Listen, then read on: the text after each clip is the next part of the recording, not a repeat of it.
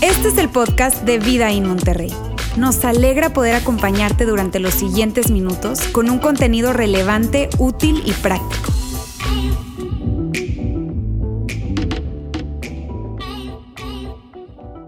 Me da muchísimo gusto saludarles el día de hoy.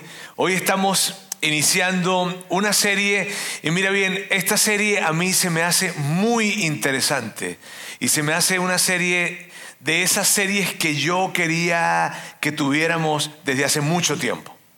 Así que tengo una gran expectativa con esta serie, no con el día de hoy, ¿está bien? Sino con lo que vamos a recorrer a lo largo de los próximos tres domingos, incluyendo este cuatro, ¿ok?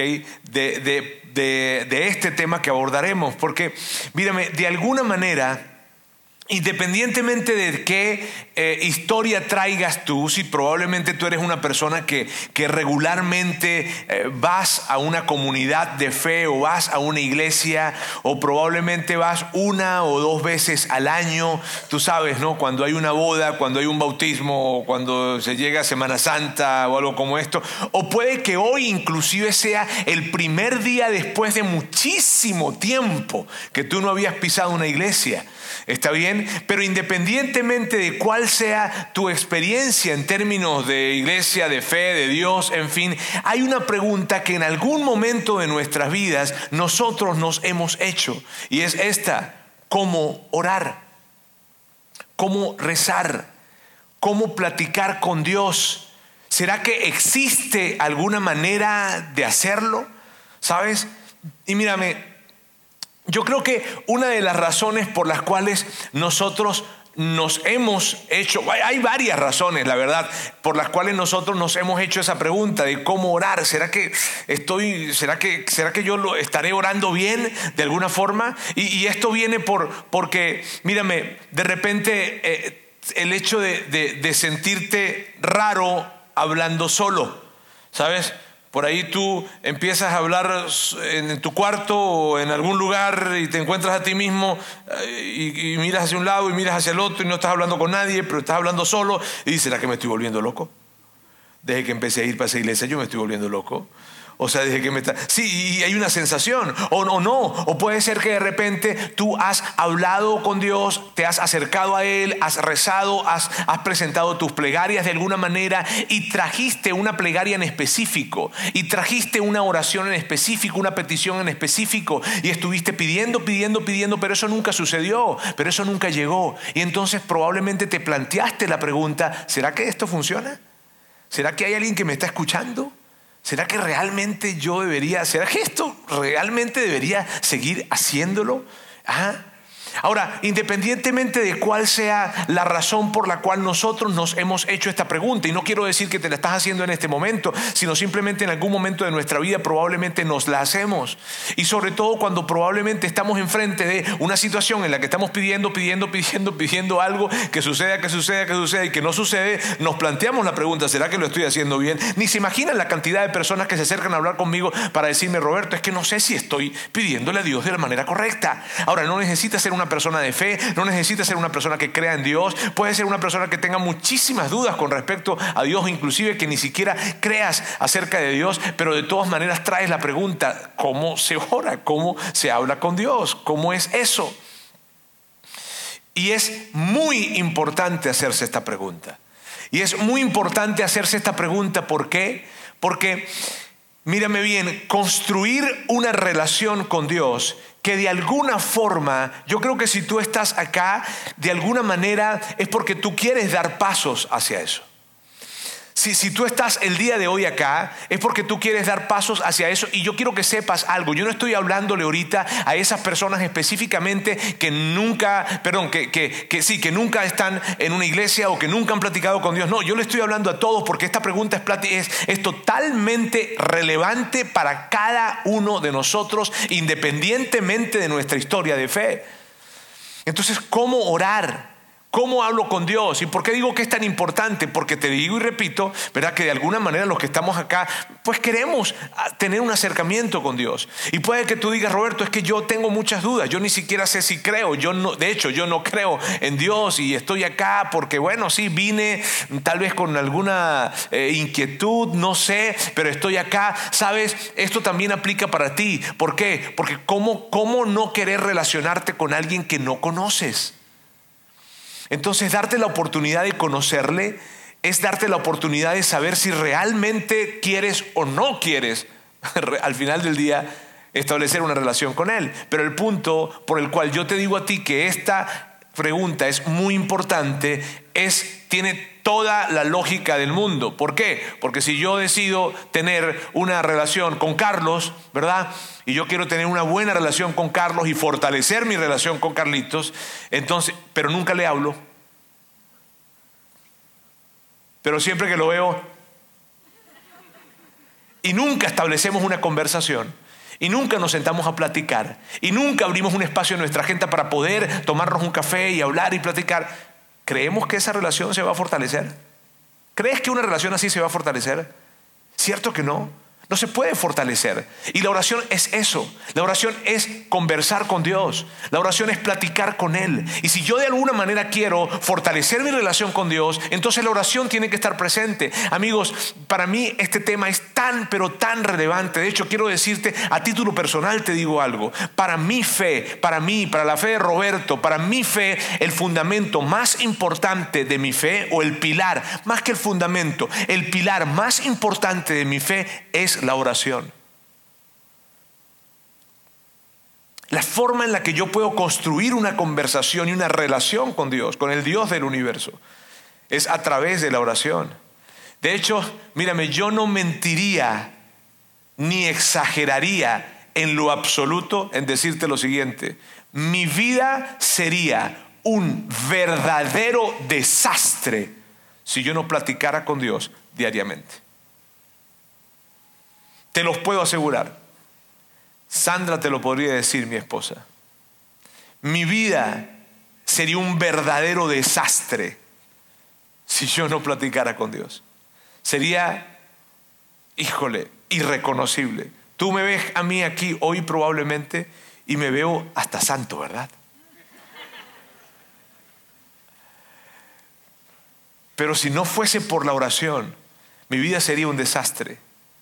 Porque cuando yo me acerco a platicar con Dios, hay cosas que, yo me acerco a platicar con Él y, y, de repente empiezo a entender y a entender, ah, por aquí no es.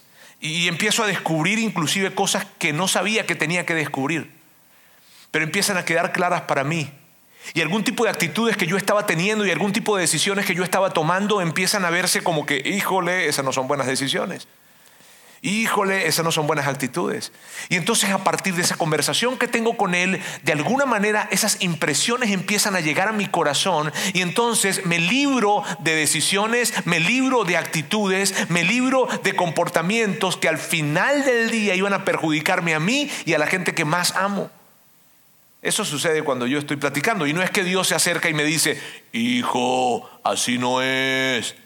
No es que a través de la conversación con Él, algo sucede dentro del corazón. Por eso te digo, es tan importante. Ahora, ¿sabes qué es curioso? Que me ha parecido muy curioso a mí. Y es que los discípulos, esos amigos cercanos de Jesús, le pidieron a Jesús que les enseñara a orar. No les pidieron, no le pidieron a Jesús que les enseñara a enseñar o que les enseñara a predicar o que les enseñara a liderar o que les enseñara a no, que les enseñara a orar. Y lo curioso de esto, la razón por la cual me parece curioso es por lo siguiente, porque los discípulos eran expertos en oración. Esa cultura judía, los discípulos se criaron orando.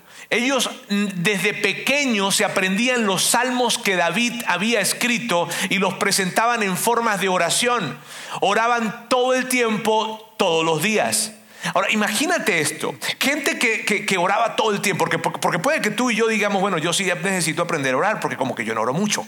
Está bien. Pero los discípulos, que eran gente que venía de una costumbre religiosa y una costumbre cultural debido a, su identidad nacional, oraban todo el tiempo, hablaban con Dios todo el tiempo. Sin embargo, ellos, algo hizo que ellos eh, se acercaran a Jesús para decirle, enséñanos a orar. Ahora, ¿qué fue lo que pasó? ¿Por qué los discípulos hacen eso? ¿Sabes qué fue lo que pasó? Que los discípulos, como eran el círculo íntimo de Jesús, vieron a Jesús orando. Los discípulos escucharon a Jesús orando. Y cuando escucharon a Jesús orando y vieron a Jesús orando, ellos dijeron, híjole, como ora Jesús, no es como oramos nosotros. Ellos notaron que en la forma en la que Jesús estaba orando era una manera tan especial, era una manera única, algo que, algo que a ellos les llamó mucho la atención, que se quedaron sorprendidos a tal punto de decirle, hey Jesús, tenemos toda la vida orando, pero te vemos orando y no tenemos otra cosa más que preguntarte, ¿cómo orar?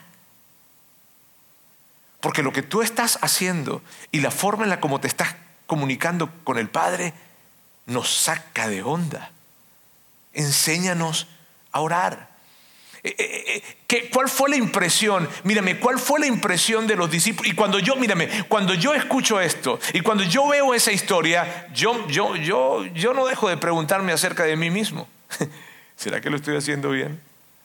Porque otra mirada, otra mirada sería la siguiente. Imagínate que tú estás acá o en algún otro lugar y hay alguien cerca de ti y tú estás orando. Y de repente alguien te escuchó y se acerca y te dice, no lo estás haciendo bien. ¿Cómo te sentirías si tú de repente estás allí orando, hablando con Dios, rezando, en fin, y alguien se acerca y te dice, hey, hey, perdón, pero es que no lo estás haciendo bien? Sería incómodo, ¿cierto? Ahora, eso fue lo que sintieron los discípulos.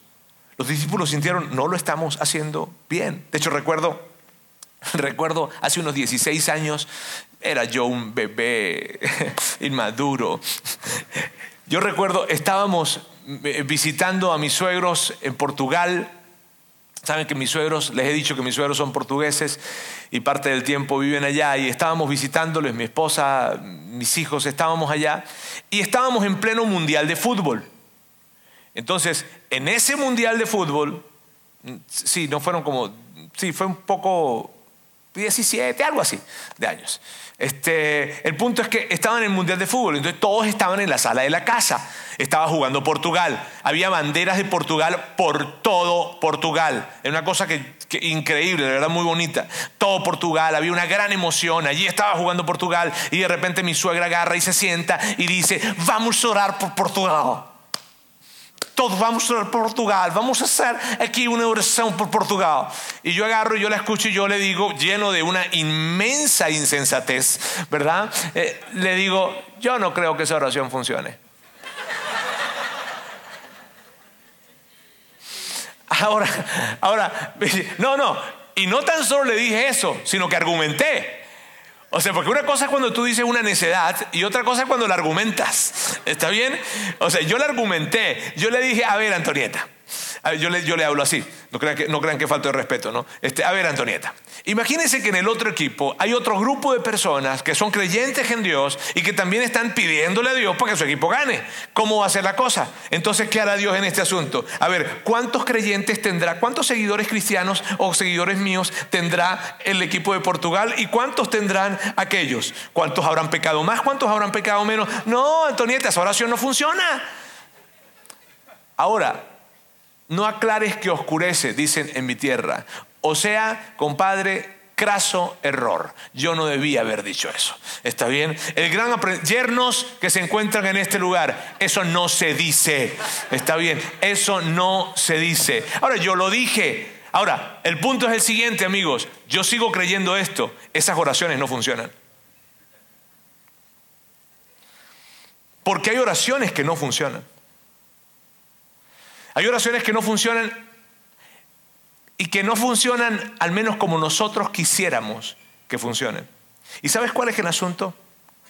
Que cuando sucede esto, eh, hay personas que al ver que esa oración, que su oración no funcionó, terminaron interpretándolo como que si Dios no les escuchara o como que si Dios, eh, a ellos no fueran importantes para Dios, o que inclusive probablemente Dios no existe y terminaron alejándose de Dios, pero yo quiero decirles algo, no se trata de que no le importas a Dios, ni no se, no se trata de que Dios no te escucha porque te escucha, se trata de que ese tipo de oraciones no funcionan. Y por eso entonces los discípulos se acercan a Jesús a decirles, enséñanos a orar. Y Jesús, algo curioso, es que Jesús, antes de enseñarles a los discípulos cómo orar, les enseñó cómo no orar. Y eso era como una particularidad que Jesús tenía, al mero estilo de Jesús.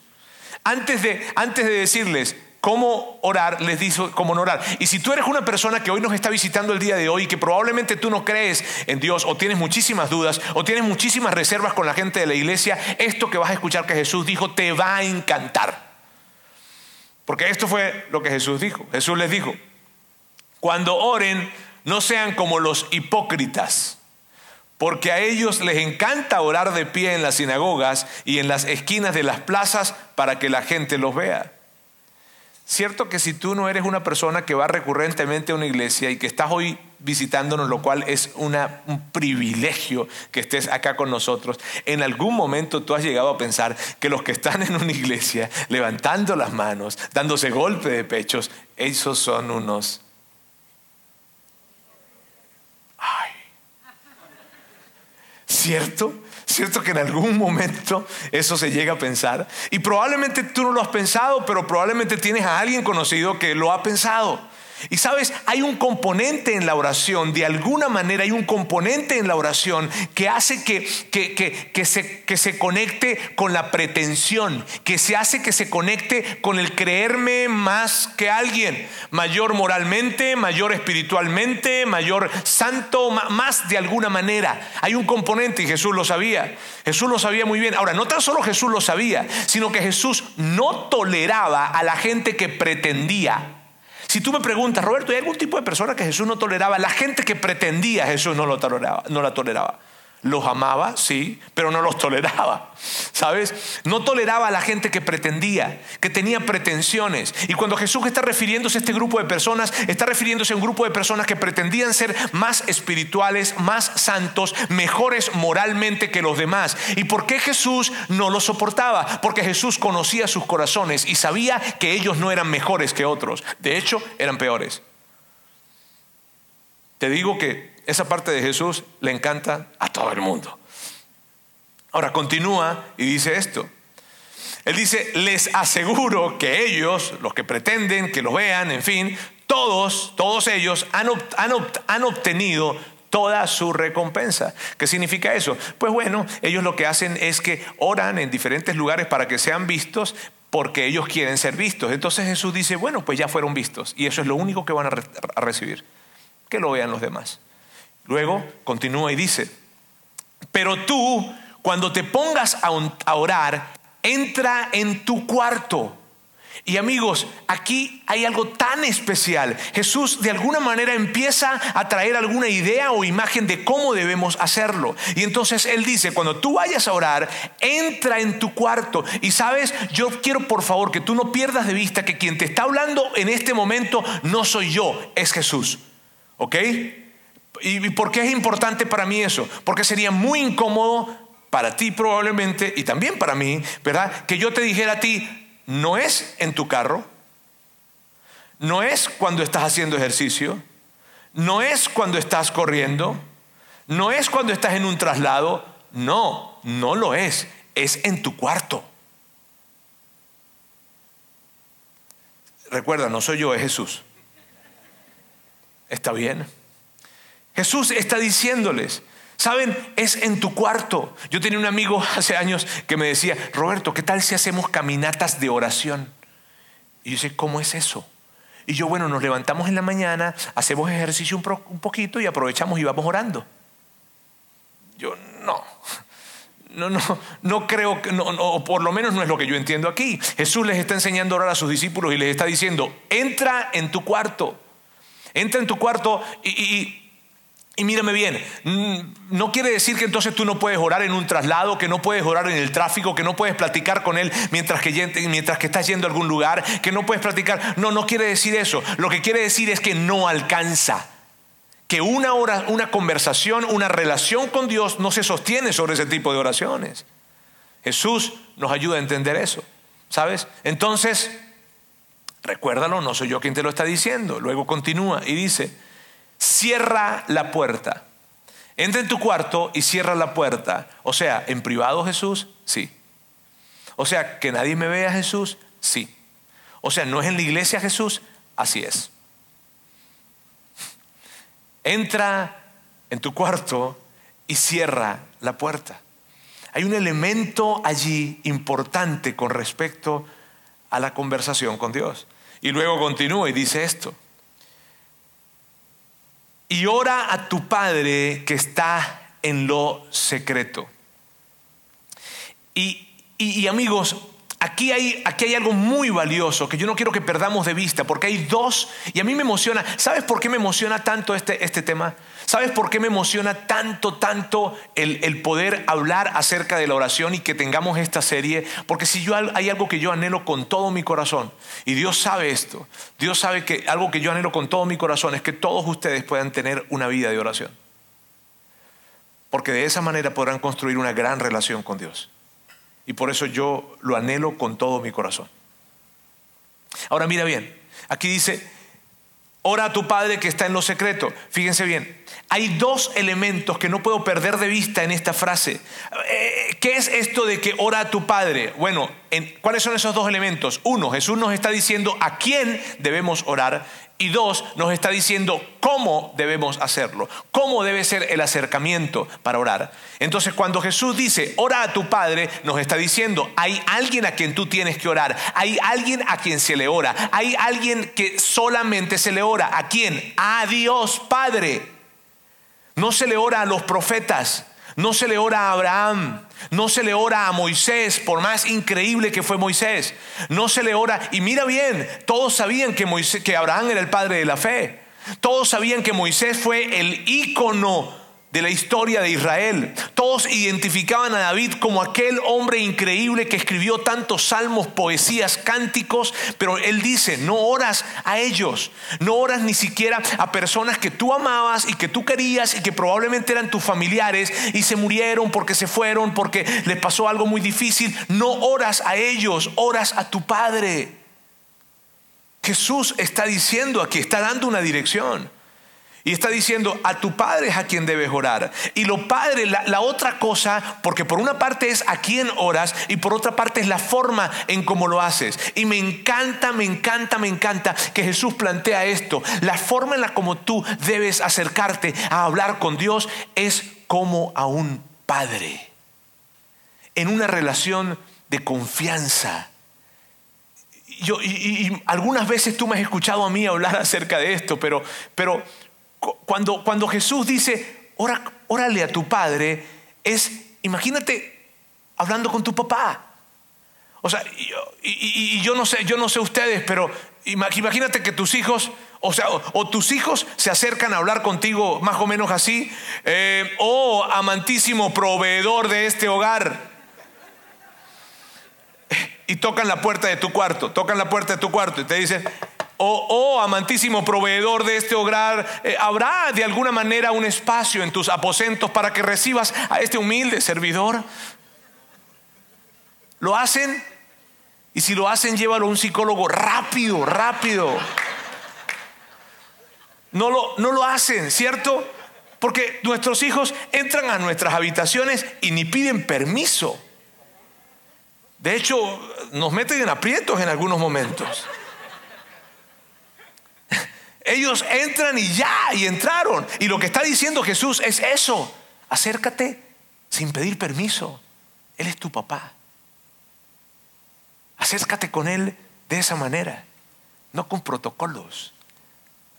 Acércate de esa forma. Y es increíble esto. Ahora, eso no quiere decir, eso no quiere decir que tú no puedas orar con alguien unir tu corazón y tu fe hablando con alguien. Eso no quiere decir que tú no puedas mm, eh, eh, eh, orar en, trayectos en el tráfico. Está bien, no es que ahora en adelante tú cuando vayas en el tráfico no puedo orar, no puedo orar, no puedo orar, no voy a orar, no voy a orar. No, no, no, no. Sí puedes hacerlo y está bien. Solo que, mírame, solo que no alcanza. Solo que la relación que construimos con Dios no se construye sobre ese tipo de oraciones. Solo que cuando Jesús nos enseña a orar hay tres elementos, no los voy a colocar acá, si quieres apréndetelos. Hay tres elementos que están presentes en la oración que Jesús nos invita a hacer. ¿Cuáles son? Exclusividad, privacidad y enfoque relacional cercano. ¿Está bien? Para construir una gran relación. ¿Vale? Continuamos entonces. Y dice, así tu Padre que ve lo que se hace en secreto, te recompensará. Amigos, y, y esto es algo que yo no puedo explicarte porque esto es un misterio. Esto es un misterio. Yo, yo, no podría explicarte lo que sucede, pero hay algo que sucede cuando tú entras en tu cuarto y cuando tú, tú cierras la puerta y estás en tu cuarto platicando con Dios, tú puedes tener la absoluta y total seguridad que los ojos de Dios están puestos sobre ti. Tú puedes tener la seguridad. Y si tú me dices, Roberto, pero ¿cómo? Pero es un misterio. Yo no podría explicártelo. Pero lo que Jesús nos enseña es esto. Cada vez que yo entro en mi cuarto, cierro la puerta y voy a hablar con Él y entro como sea, entro lleno de pecado, entro lleno de culpa, entro lleno de arrepentimiento, entro lleno de regadas, entro lleno de una vida hecha un desastre, entre como entre en ese cuarto, los ojos de Dios estarán puestos sobre mí. Amén. Entre como entre, porque Jesús dice eso. Y luego Jesús dice, tendrás una recompensa. Ahora, y te digo, pero ¿qué recompensa será? No sé. Yo no sé cuál recompensa será. No es una sola, está bien, son diversas recompensas, pero yo no, yo no, yo no, yo no dejo de pensar lo siguiente. Yo no tuve la dicha de tener un padre que cuando yo estuviera en alguna presentación, sea deportiva, artística, profesional o algo, él estuvo sentado en las sillas o en las gradas, viéndome, echándome porras, tal vez allí presente. No tuve esa dicha. Pero yo creo que una de las recompensas, no la única, pero una de las grandes recompensas es saber que cada vez que tú entras a tu cuarto y cierras la puerta, allí en las gradas está Dios viéndote con una gran sonrisa. Y eso, yo creo que, híjole, eso para mí lo es todo. Eh, y no estoy diciendo que sea la única recompensa, ¿está bien? Pueden ser más recompensas, pero eso se me hace increíble. Ahora, continuemos. Está bien, continuemos porque hay algo que sigue que está súper interesante. Dice, cuando ores, no parlotees de manera interminable como hacen los gentiles. Piensan que sus oraciones recibirán respuesta solo por repetirlas las mismas palabras una y otra y otra y otra vez. Híjole, yo no quiero herir sensibilidades aquí, amigos, pero Jesús está diciendo, no se trata de que tú una vez y otra vez y otra vez y otra vez repitas las mismas, las mismas, las mismas cosas. Porque Jesús dice, de hecho dice, no parlotees de, manera interminable.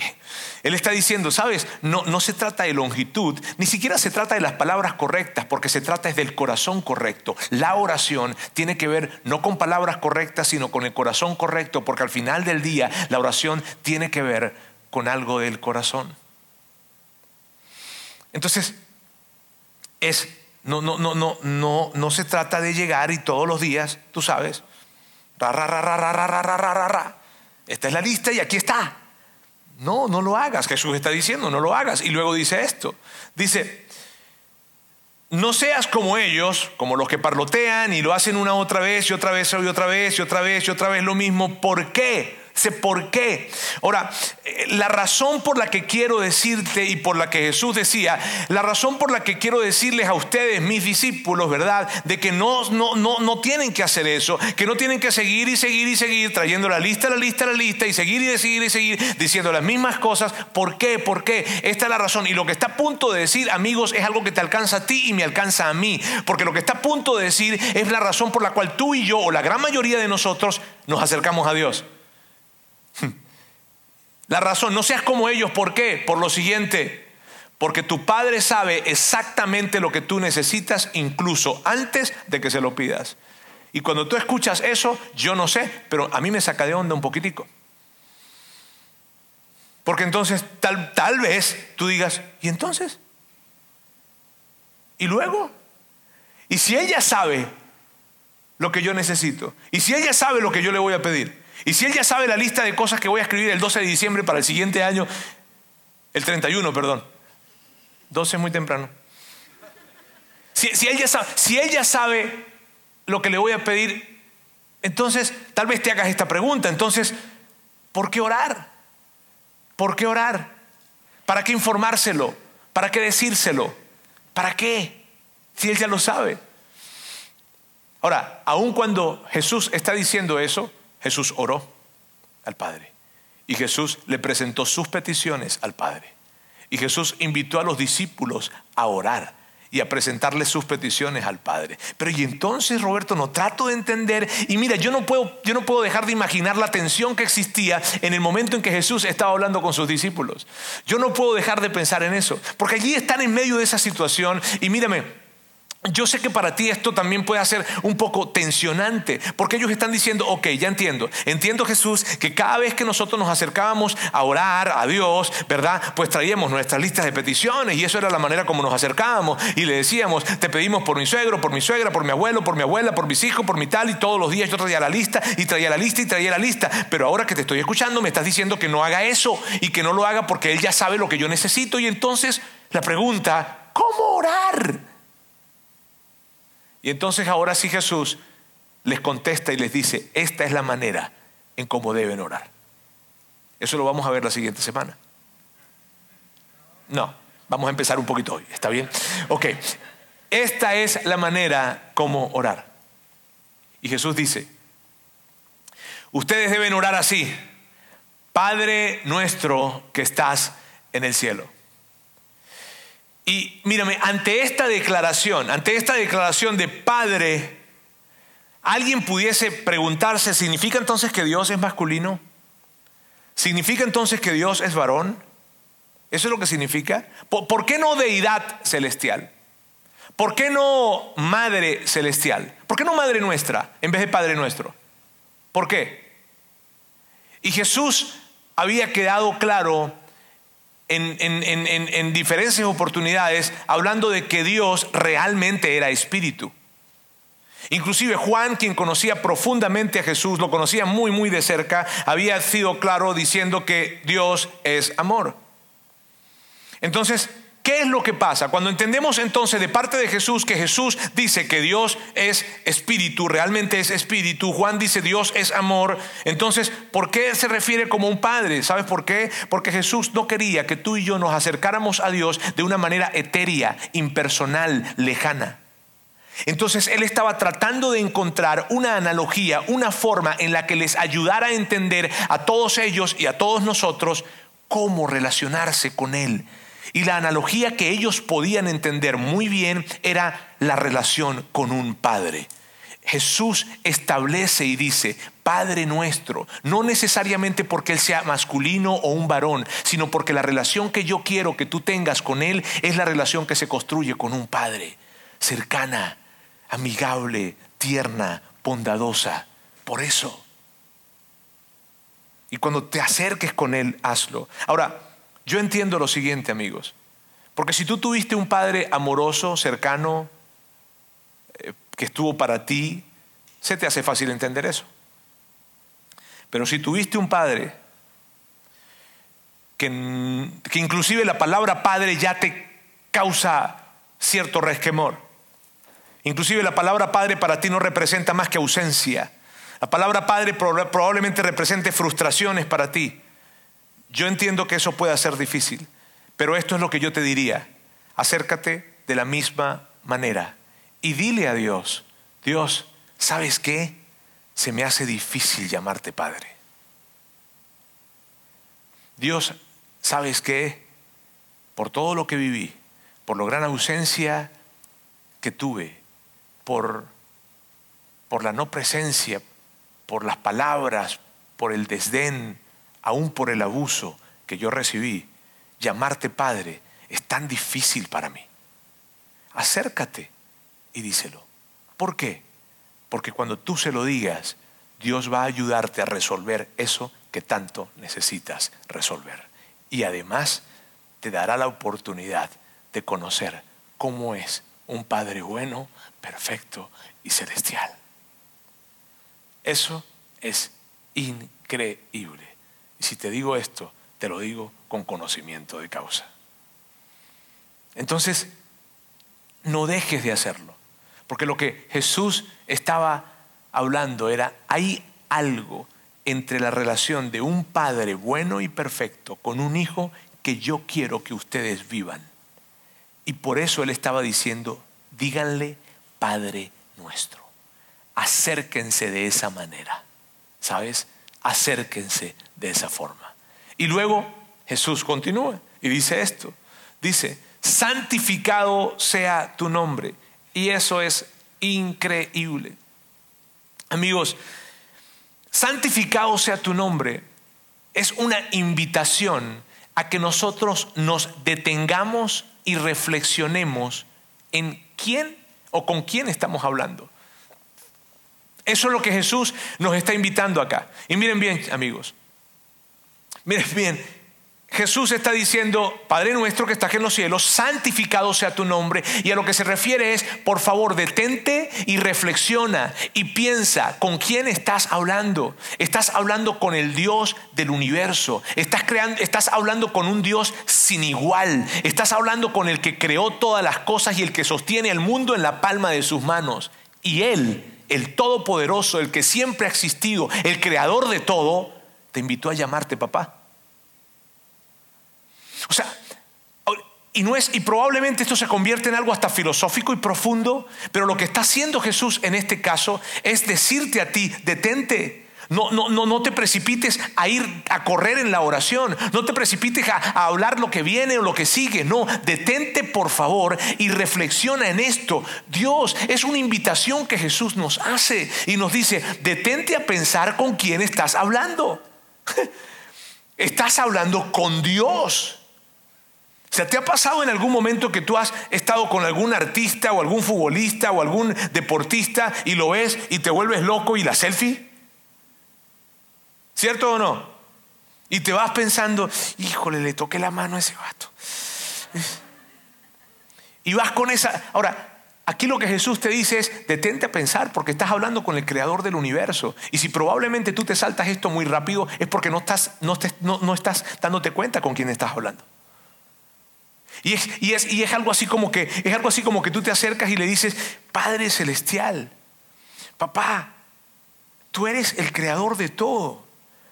Tú creaste todas las cosas. Tú creaste, desde el principio tú has existido. Tú creaste al hombre, creaste la mujer, creaste la naturaleza, creaste el mar, creaste los cielos. Tú creaste todo, me creaste a mí. Y tú me dices que te llame papá. Qué privilegio me das, qué honor me das. Y sabes, ese tipo de conversación tú no la puedes tener en el tráfico.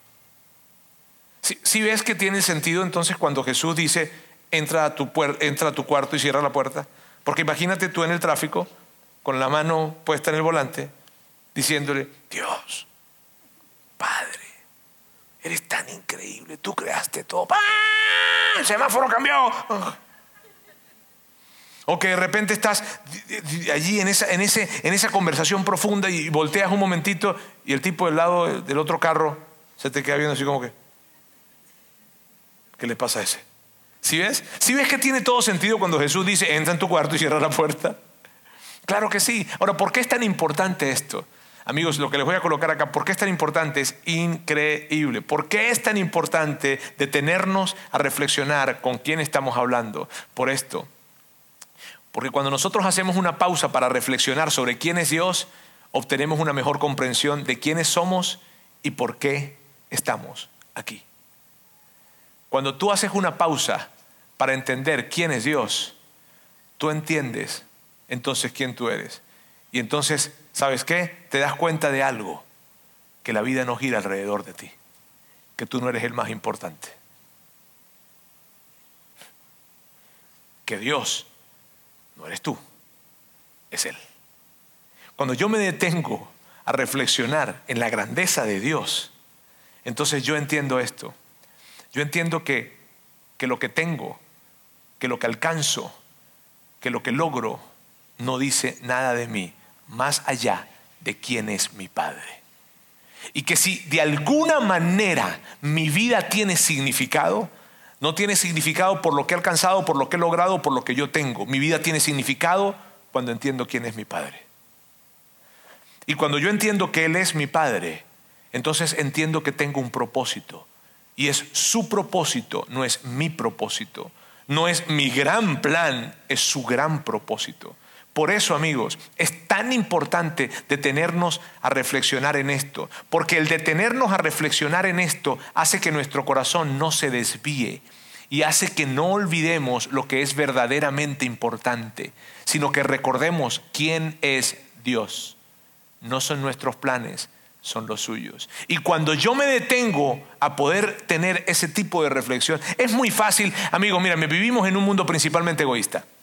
Es muy fácil priorizar mis planes antes de los de cualquier otra, ¿cierto? Pero cuando yo me detengo a reflexionar quién es Dios, otra cosa está sucediendo. De hecho, facilita la siguiente parte de la oración. Vamos a regresar otra vez y vamos a verla acá. Ustedes deben orar así, dice Jesús, Padre nuestro que estás en el cielo, santificado sea tu nombre. Y los discípulos están escuchando. Ok, muy bien, me tengo que acercar a Dios como un Padre excelente y me tengo que acercar a Él y tengo que detenerme para recordar qué grande es Él, qué increíble es Él, qué maravilloso es Él, el Dios del universo, perfecto, Jesús. Y aquí es donde puedo empezar a pedirle. Y entonces, esta es la segunda parte. Venga tu reino, hágase tu voluntad en la tierra como en el cielo. Cuando tú y yo nos detenemos a pensar quién es Dios, no es difícil decirle a Dios esto. Dios, tú primero. Dios, tu agenda primero. Dios, tus planes primero. Dios, tu reino primero. Amigos, en esta frase en esta frase se encierra el propósito de la oración. ¿Alguna vez te has preguntado por qué orar? En esta frase se encierra el propósito de la oración. ¿Y sabes cuál es el propósito de la oración? Este. El propósito de la oración es renunciar a nuestra voluntad, no imponerla. Yo sé que lo que te estoy diciendo en este momento puede ser incómodo para ti. Pero de alguna forma nosotros hemos creído que el propósito de la oración es acercarnos a Dios con una lista de peticiones para que Él por favor nos las cumpla. Pero según lo que dice Jesús, el propósito de la oración no es imponer nuestra voluntad, es rendirla. Y si acaso tú dices, ay, qué pena Roberto, yo ya hice una lista, acerca esa lista y dile, aquí está mi lista pero mi lista no es más importante que lo que tú quieres. Eso es lo que debemos hacer. ¿Y qué significa esto? Significa que antes de pedirle algo a Dios, antes de pedirle algo a Dios, debemos acercarnos de esa forma.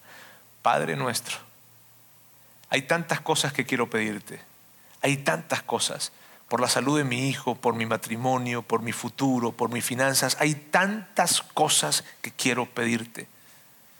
Pero antes de pedírtelas, yo quiero decirte algo. Que se haga tu voluntad. De todo corazón, yo quiero decirte algo. Que tu reino se establezca por encima del mío. Porque tu reino es mejor que el mío. Porque tú eres más sabio que yo. Y porque tú sabes lo que no tan solo me conviene más a mí, sino lo que le conviene más a todos. ¡Wow! Esto tiene una profundidad increíble, porque así era Jesús.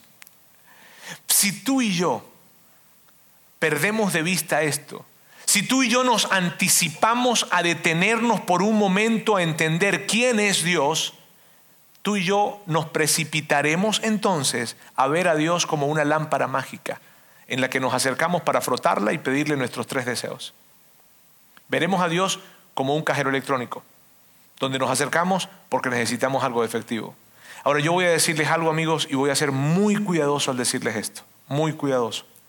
Pero probablemente, debo decírselos, probablemente la razón por la cual tú estás todos los días pidiéndole a Dios, ayúdame con esto, ayúdame con esto, ayúdame a salir de esto, ayúdame que este negocio se dé, ayúdame con esto, ayúdame con esto, ayúdame a reenmendar, a reestructurar, ayúdame con esto, ayúdame con esto, ayúdame con esto. Muy probablemente la razón por la cual tú estás tan comprometido con Dios pidiéndole eso es porque tú priorizaste tu voluntad antes de la de Él.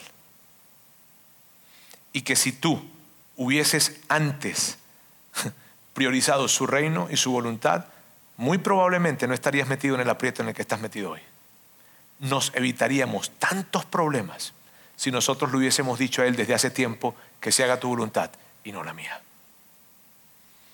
Que se haga tu voluntad en mi matrimonio, en mi paternidad, en mis finanzas, en mis emociones, en mi sexualidad, en todo.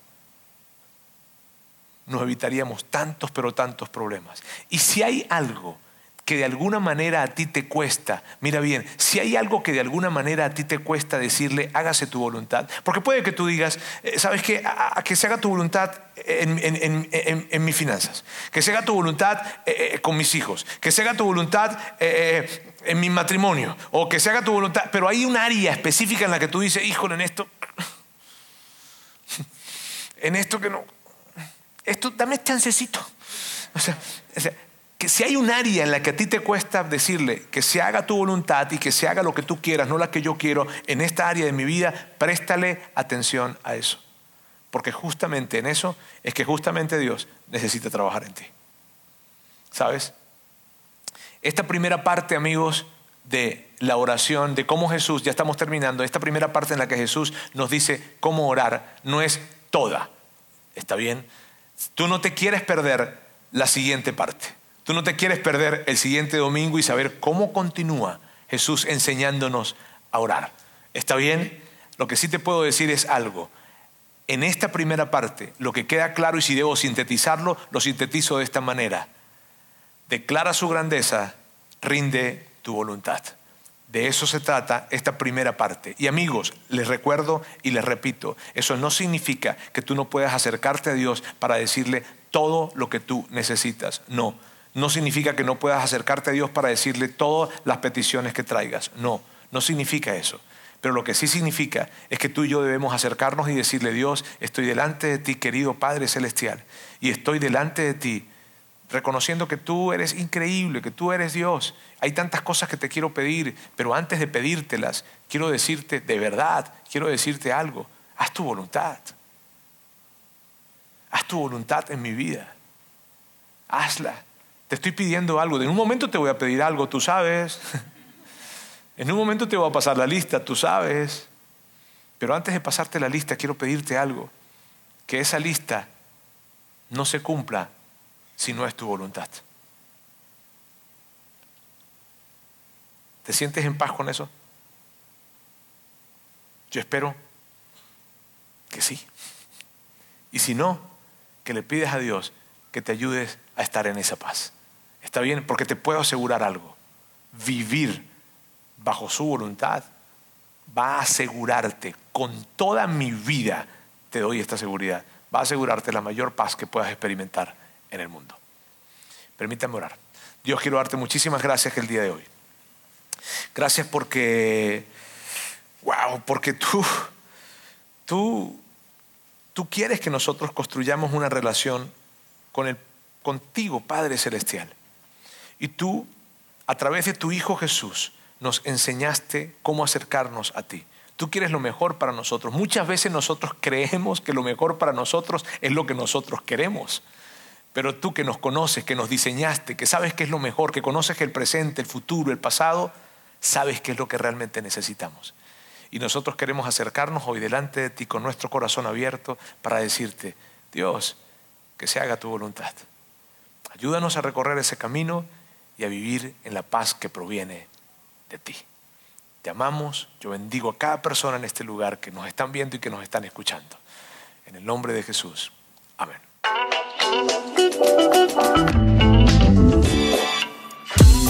Sigue conectado a los contenidos de Vida en Monterrey a través de nuestro sitio web y de las redes sociales.